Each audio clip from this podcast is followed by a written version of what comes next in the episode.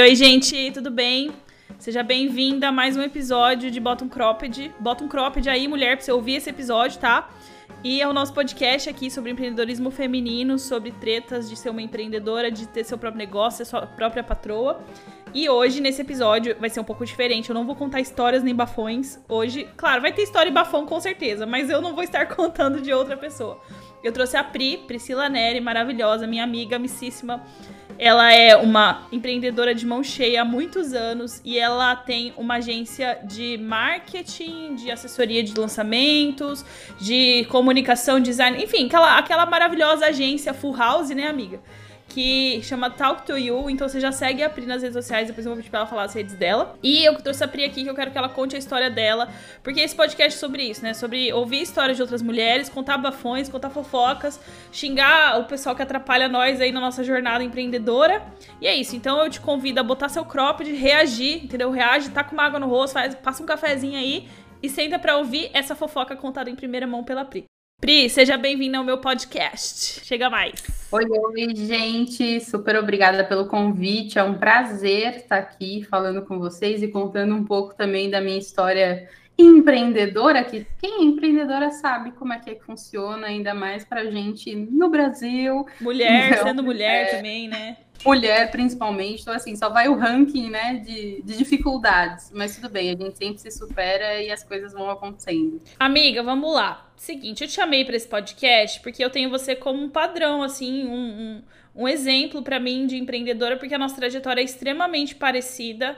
Só que eu acho que no seu caso, você ainda está empreendendo numa das cidades mais difíceis e mais competitivas do Brasil, que é São Paulo, né? Então você tá aí com a sua agência em São Paulo, o que é extremamente desafiador, na minha opinião. Eu sei um pouquinho da sua história, claro, mas eu queria que você contasse primeiro como é que você começou, como que você falou assim, não, agora eu vou ter que fazer as coisas por mim mesma, eu vou ter que botar minha cara a tapa, e comecei a empreender. Você é designer, né, de, de, de profissão, assim, então me conta um pouquinho como é que começou tudo. Bom, vamos lá. É, diferente de muita gente que às vezes tem o sonho de empreender, é, eu nunca, isso nunca na verdade passou pela minha cabeça, né? Eu sou formada em design, é, moro aqui em São Paulo capital, então tem toda né, um movimento em relação ao mercado de trabalho e tudo mais. E eu demorei bastante para entrar dentro do mercado de trabalho é, como designer, né? É, eu me formei e ainda demorei uns três anos para conseguir entrar no mercado. Mesmo assim, né, quando consegui entrar, já criei, já pensei num futuro crescimento de grandes empresas, enfim, trabalhando em um monte de lugar, pensando nessa projeção. Só que é, nesse meio do caminho, claro, trabalhei em empresas muito legais, porém, uh, em 2000 e 18, né, eu consegui, na minha visão, naquela época era o melhor emprego que eu podia ter naquele momento como designer, era dentro de uma empresa, uma faculdade de tecnologia aqui em São Paulo, que tinha tudo full house, né, era internamente a parte de criação deles, então eu entrei ali como designer, assistente de criação, e eu super achei que, né, legal, vou crescer muito aqui dentro. E tudo parecia que ia dar super certo, então é, eu fiquei lá mais ou menos cinco meses, seis meses. Quando deu o sexto mês, o meu gestor é, chamou e não deu nenhuma motivação muito diferente sobre é, o meu desligamento, mas eu levei Só chegou. Muito, Foi aquele bom e velho pé na bunda, né? pé na bunda, exato é, que na época foi muito difícil para mim, porque eu tinha estava lidando com outros problemas pessoais, né? É, antes eu. Minha mãe, meu avô tinha câncer, ele acabou falecendo, ele era uma pessoa que a aposentadoria dele ajudava bastante a gente em casa. Então, a partir daquele momento, desde quando ele faleceu, que foi um pouco antes de eu conseguir esse emprego, eu tinha que manter as coisas em casa, né? A pagar as contas da minha mãe, as minhas contas, enfim. Então, não era tão simples assim. É, e aí, nessa época, foi até engraçado, porque eu fui mandada embora, e aí eu falei assim, putz, parece que as coisas acontecem porque eu preciso do dinheiro, né? Porque na época eu precisava, a gente ia mudar de casa e eu precisava de uma grana para fazer todo o transporte das coisas e tudo mais, e aí foi com a rescisão que eu consegui fazer isso. Mas é aquilo, né? Como uma boa brasileira, a gente nunca desiste. e aí, nessa, nessa jogada, então eu sempre tive essa pre... até divisão dos meus pais, né? Depois que eu fui parar para pensar nisso, meu avô era empreendedor, tinha empresa, Meu pai também foi empreendedor durante um tempo e eles tiveram muitos problemas com isso, né? Então eu já tinha uma construção de que, tipo, putz, né, viver sozinha ou ter um negócio não vai ser tão fácil. Então não foi a primeira coisa que eu pensei. Na verdade, eu entrei no mundão PJ, é, peguei algumas indicações com alguns colegas e arranjei uma vaga PJ para ser UX designer, algo também que eu não tinha muita experiência, mas comecei a mergulhar nisso, é, entendendo né, que nós designers acabamos gerando soluções. Porém, nesse paralelo, né, como um todo mercado de trabalho, eu acho que acaba rolando com todo mundo, é, para mim foi um plano de contingência, obviamente, porque eu tinha muitas contas para pagar, e aí os freelas acabavam chegando, né? E foi bem numa época que começou a vir muita coisa de marketing digital, social media, precisava de design para as redes sociais. E aí eu comecei a ver essa movimentação, né? Então eu estava ali no PJ em paralelo fazendo mais alguns trabalhos. Ah, precisava de diagramação de e-book, enfim, eu pegava tudo literalmente, nunca tive muito problema com isso. Então você já é... começou naquele universo de ser freelancer, né? O pessoal ia te mandando jobs Aí você ia pegando enquanto você trabalhava para essa outra empresa de UX. Isso, 100% é, PJ e fazendo esses freelas por fora para juntar mais uma grana. E aí, nesse paralelo, essa empresa que eu trabalhava começou a atrasar os pagamentos, mas todo mundo sabe que os boletos que a gente paga nunca né? Amiga, empresa que atrasa pagamento, eu acho que é o maior motor propulsor de qualquer empreendedora. Porque se você Muito. empreende um cliente atrasar, pelo menos você mete ele no pau, você faz qualquer outra coisa, né? Agora, quando é um patrão e você só tem aquela renda. E não, e quando você empreende, você tem várias. Quer dizer, se você for um empreendedor esperto, tá? Anotem isso, meninas. Já Sim. reaja a isso, porque, ó você tem que ter várias fontes de renda. Então a Pri tinha vários frilas e ela tinha o trampo fixo dela, mas ela tinha vários dinheirinhos entrando ali, porque aí se um der ruim, os outros estão ali. Agora, se você só tem uma fonte de renda e atrasa salário, cara, é nossa, é sem limites. Eu já passei por isso também. E aí, é amiga? É muito ruim. E nessa época, é, eu pegava alguns, não era tipo absurdos frilas, mas eu pegava mais alguns frilas. E quando eles começaram a atrasar, aí foi quando eu comecei a ir atrás, ou tentar encontrar mais frilas e mais frilas, até um momento que os frilas estavam pagando o salário que eles estavam até né, devendo há muito tempo. Então, eu já comecei a me posicionar como agência, porque eu tinha muito essa sacada de tentar oferecer diversos serviços, né, mesmo que era só eu e aí agregar alguns parceiros, outras pessoas que eu conhecia que podiam fazer é, outros serviços que eu não fazia. Eu meio que fui começando a empreender de supetão, né? Eu abri o MEI por causa desse emprego, e aí eu falei, beleza, agora eu tenho um MEI, posso emitir nota para os clientes, até um momento que eu pedi para sair né, dessa empresa, porque eu sabia que não ia ter muito futuro, e aí me dediquei 100% a agência pensando nessa grana que eu já tinha fixa mensal que batia, o que tinha lá, mas é aquela coisa, a gente nunca pode ficar parado. Diferente de muita gente que sonhou em empreender, eu fui meio que fazendo de supetão. E amiga, quando você começou assim, ainda falando sobre esse começo, o que, que, você achou mais difícil? Quando eu saí, é mais difícil, né? É você ter essa noção de essa responsabilidade quanto ao comprometimento de você entender o seu financeiro, o seu fluxo, o que, que vai entrar, se você tem que é, captar cliente, quanto tempo antes para você ter uma tranquilidade, vamos dizer assim, né? Porque quando a gente começa como eu empreendedor, é muito, muitas coisas são a gente, é, somos nós que fazemos, né? Então, é, você precisa se dividir em 10 pessoas para, seja para emitir um boleto, emitir uma nota, fazer isso, fazer aquilo. Então, ter essa clareza sobre a parte mais administrativa, eu acho que é o mais difícil, porque querendo ou não, é isso que dá uma visão da gente ter uma empresa que vai durar muitos anos. Eu vejo porque tem muita gente que ainda é, entendam, né? Não é um problema, eu acho que tudo é solucionável. Se esse podcast aqui vocês estiverem ouvindo isso e amanhã vocês tomarem uma atitude diferente, para mim já vai valer, né? Mas ter, é, falta muito do empreendedor, da empreendedora, visualizar essa esse caixa de emergência, sabe? Colocar é, porcentagem de lucro, o valor da nota, tudo em cima dos seus preços para que você tenha mais tranquilidade para trabalhar. Eu acho que essa parte da educação financeira para o empreendedor foi a parte mais difícil para mim, Na época, o que eu tomei de decisão para isso não acontecer, eu contratei uma mentoria de negócios para entender o que, que eu deveria fazer e já construí isso na minha cabeça a partir daquele momento, sabe? Tipo, de tirar meu prolabore, não é tudo que entra na empresa que é meu, para construir essa visão de, e, e, pensar, tipo, eu não quero um, um negócio para durar um ano, eu quero um negócio para durar a longo prazo. Então, como que eu vou fazer isso? Sabe? Eu acho que isso é a parte mais difícil da gente criar essa consciência é, e não mexer com o ego, porque da mesma forma que a gente começa e tipo se ferra muito, chega um momento que a gente começa a ter aquele pico de sucesso, que é maravilhoso, todo mundo tem. E aí começa a entrar muito dinheiro e você não sabe lidar com esse dinheiro. Ou você gasta tudo, ou você não visualiza, né? Você não dá nome para ele do que, que vai ser feito com ele. Então, acho que essa é a parte mais difícil, não só para o começo, mas eu acho que até para todo o período, porque sempre tem essas questões de altos e baixos, é, entrada de cliente, saída de cliente. E isso reflete bastante, não só no futuro, mas com o emocional de cada um, sabe? De ser, ao mesmo tempo que é certo, é meio incerto. Eu acho que a gente, o, o, empreendedorismo, ele, ele tem uma parte muito de romantização, né? E é uma coisa que eu tenho, que eu quero muito lutar contra nesse projeto. Cara, é, eu acho que mulheres que empreendem, muitas começam que nem a gente, sabe? Por necessidade. Eu também comecei porque o meu emprego atrasava o meu salário.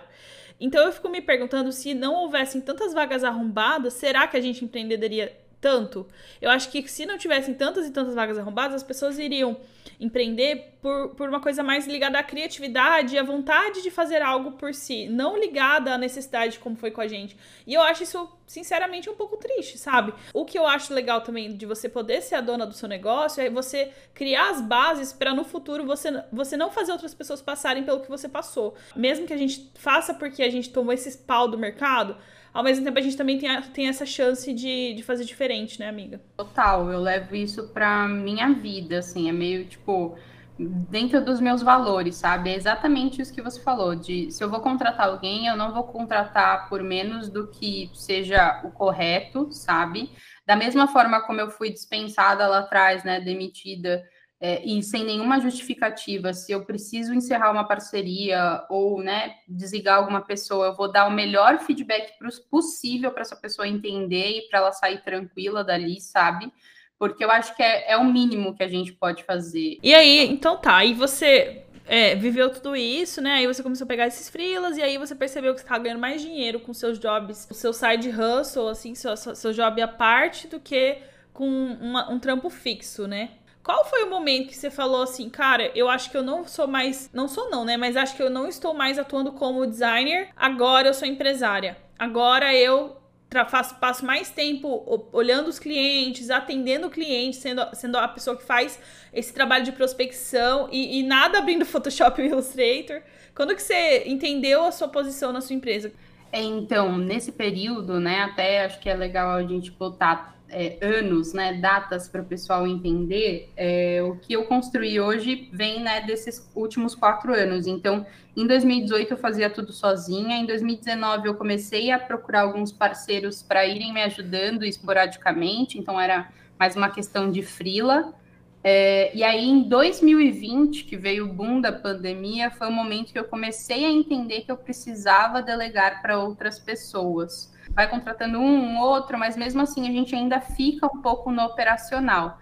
Mas o marco para mim, assim, final de 2020, ali, segundo semestre de 2020, eu já estava muito mais no administrativo, na gestão dos projetos e nos briefings que eu passava do que efetivamente executando as tarefas, né? Então, 2021 foi um ano bem disso, tanto que foi um ano que eu me dediquei muito a alinhar todos os processos, tentar deixar tudo tentar fazer a, a, empresa rodar sem mim, mas eu ainda acho que por ser uma, né, uma pequena empresa, a gente não, eu não consigo ainda sair 100% desse operacional e tá tudo bem, né? Eu até ficava muito frustrada com isso, mas com o tempo eu entendi que tudo vai caminhar da forma que tiver que caminhar. Acho que eu não posso também pular etapas, né? E aí, por isso que eu estou trazendo esse overview em datas e anos, para vocês entenderem que nem sempre tudo vai acontecer no primeiro ano, ou vai resolver no primeiro ano, ou você já vai começar o seu trabalho fazendo a primeira contratação. Varia muito, né? De negócio para negócio. Enfim, no meu caso aqui, como agência, que comecei sozinha, agora eu tenho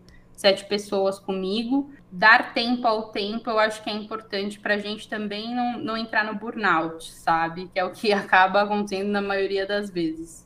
Miga, e pra fechar, eu queria que você me contasse algum perrengue, porque assim, a gente tá aqui pra fazer fofoca também, né? Então eu queria que você me contasse alguma situação que, tipo, que você falou, eu não tô acreditando que isso tá acontecendo comigo, mas você sabe que várias empreendedoras passam ou vão passar por isso. Ou algum cliente arrombado, que, que me conta uma história aí só pra gente falar, meu Deus, espero não passar por isso, mas a Pri já me contou, já estou avisada. Conta aí, amiga. Bom, eu, em 2020, durante a pandemia, é, foi um momento que eu até tive experiência com vários nichos, né? Porque meio que muita gente acabou atirando para todos os lados para tentar solucionar. E eu peguei é, nessa brincadeira uma escola de educação infantil até o ensino médio. Então era é, razoavelmente grande, assim, uma escola na Zona Norte que eles tinham uma agência, mas que eles estavam comentando bem essa história. Tipo, já veio falando mal da outra agência e a Jeca foi lá e não, vamos, a gente vai fazer diferente. Já é. Né? Ah, tá bom, não, vai dar certo. Não, a gente, a, a, as iludidas, né? As iludidas, sempre. E aí, só que assim, claro, né? Beleza, já começou por aí, já começou. É, hoje já, eu já identifico isso quando o cliente vem falando, a gente já sabe que coisa boa não vai ser. Mas, é, quando eu topei, ainda tinha um outro fator depois que começou a afetar. Então, ok, a gente começou a produzir tudo que a gente queria produzir, trouxe o plano de marketing, fizemos todas as apresentações para ter aprovação e seguir com toda a estratégia. Porém, no meio do caminho, que eu não sabia dessa informação, descobri que os donos da escola, na verdade, eram, tipo, né, foram os pais que fundaram, mas tinham duas filhas que estavam gerenciando. Até então, ok Nessa brincadeira, eu descobri que eram oito irmãos. Meu Deus. E aí, querida, e para provar isso? Ah, porque um irmão gostava da outra agência, não gostava dela, só porque a outra irmã trouxe. E aí ficou aquele diz que me disse, aí eu nada. Ninguém aprovava nada. É, todas, tipo, tudo que a gente fazia estava mal feito para um e maravilhoso para outro. Nossa. Ai, mas fulano não gostou disso, então assim, foi absurdamente estressante e, tipo, demandas para ontem. Isso daí foi uma das coisas que também me torrou em relação, tipo, não, vamos colocar prazo para tudo, não dá para você fazer uma solicitação de um, um, um dia para o outro. Uma coisa é uma coisa urgente que aconteceu no mês, agora todos os dias, todas as semanas, não dá. Então, essa foi uma experiência muito, muito difícil, principalmente porque também é, não deixavam eu rodar nada. Quando, rode... Quando a gente rodou alguns anúncios, mesmo aí começou aquela coisa, né? Ah, tá, me dá um feedback do comercial, preciso saber dessas pessoas, quem entrou, que. Ah, então, mas fulana não tá aqui hoje. Ah, mas ciclano tá aqui. Aí, enfim, é aquela coisa de implementar o marketing em todos os processos, dependendo do negócio, que não estava funcionando e que sempre é culpa do marketing, né? Se o comercial está é. atendendo mal, a culpa é do marketing. Não, e ponto, não tem nem o que discutir, mesmo a gente pontuando. Então, esse foi um cliente muito difícil, mas que me fez, obviamente, aprender muito e já identificar muitas falhas no meio do processo, mas que, nossa, tirou mas tirou muito do sério. E, claro, foi uma ótima, um ótimo momento quando a gente encerrou ali. Uhum. Não durou muito tempo, a gente acho que ficou quatro, cinco meses. Mas eu botei um ponto final e falei: olha, eu acho que vocês deveriam voltar para outra agência, já que seu, ah, um dos irmãos volta para isso. Porque é, né? Ai, ai. E aí foi muito, foi muito difícil. Então, eu acho que passa muito pela gente ter que educar alguns clientes, né? Só que alguns não são educáveis, gente. Tem cliente que não quer. Não adianta você forçar, não adianta você. Você podia ter insistido, né, amiga? Você podia ter ficado lá sofrendo. Mas você falou, cara, não adianta. Vai ter sempre alguém desses oito agentes aprovadores de demanda. Vai ter sempre um que vai, que vai achar ruim, né? Então, ah, eu, você fez certo, amiga. É, nesse sentido, eu sempre fico, como eu até falei da questão da educação financeira ali, de estar de olho nisso, é, enxergando, né, se isso vai me afetar ou não, ou me deixar preparada, porque se afetar, meu, tipo, já estou preparada e beleza, não vai fazer diferença esse cliente estando ou não. Isso é mais, é melhor até para você tomar essas decisões do que você ficar muito tempo sofrendo. Eu vejo que tem muita gente que continua com o cliente porque, ai, porque se eu não tiver ele, não vou ter, vou me ferrar e não se planeja, né? E uma coisa que eu tiro muito de, de todas essas situações, tem outros casos também, mas que eu tiro é qual pergunta eu poderia ter feito na hora da proposta, na hora da, do, da primeira reunião que eu teria tirado essas informações? Então, por exemplo, se eu tivesse entendido que nem as, o BO do comercial, se eu tivesse perguntado para esse cliente, ah, vocês têm um comercial estruturado? É, como é que funciona hoje o feedback para vocês? Hoje é uma pergunta que eu sempre faço em todas, se tem comercial, se não tem, quem é, quem atende o WhatsApp, quem isso, porque tudo isso afeta o meu trabalho. Então, sempre, tipo, tá um passo atrás para ver, né, o que que, antes de eu aceitar você como cliente, como que é a sua estrutura? Porque eu sei que se não, ele não tiver essa estrutura, não adianta fazer a melhor estratégia do mundo, que não vai funcionar, porque o problema vai estar em outro lado, sabe? Ou então. internamente. Então, é, sempre olhar, né? Em todos esses erros, tipo, ou BOs de clientes que a gente tem, seja qualquer motivação que foi, o que, que eu poderia ter perguntado, feito para evitar essa treta? Porque só assim a gente vai conseguir né, ir melhorando o perfil do cliente, ou melhorando como profissional, ou como, que, como a gente quer trabalhar, e não aceitando coisas desse tipo, sabe? Então, eu acho que essa é a melhor reflexão. Bom, gente, acho que é isso. A Pri contou a história maravilhosa dela aí nesses vários anos de empreendedorismo. O couro fica grosso, né, amiga? De tanta lapada que a gente leva. Ainda mais que a gente Total. faz tudo sozinha.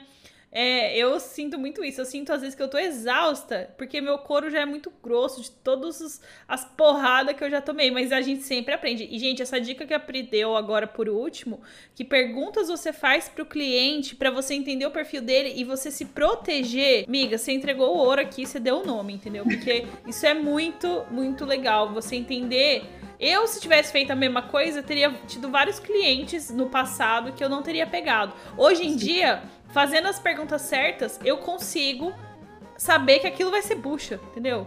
Primeira pergunta que eu já. já eu, quando eu pergunto assim, você tem site? A pessoa fala não, eu já começo a ficar com o pé atrás. Sabe por quê?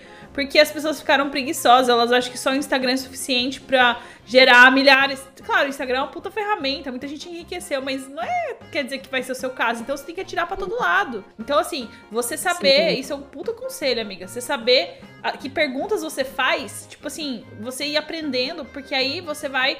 Quanto mais briefing, quanto mais informação você tiver, mais calçada e mais sagaz você fica e menos erros você comete até em relação a pegar clientes que vão te sacanear, entendeu? Miga, é isso. Obrigada por, por, pelo, pelo nosso episódio aqui. Amei conversar contigo. Sempre amo, né, amiga? A gente tem aí vários projetos pra gente fazer juntas esse ano.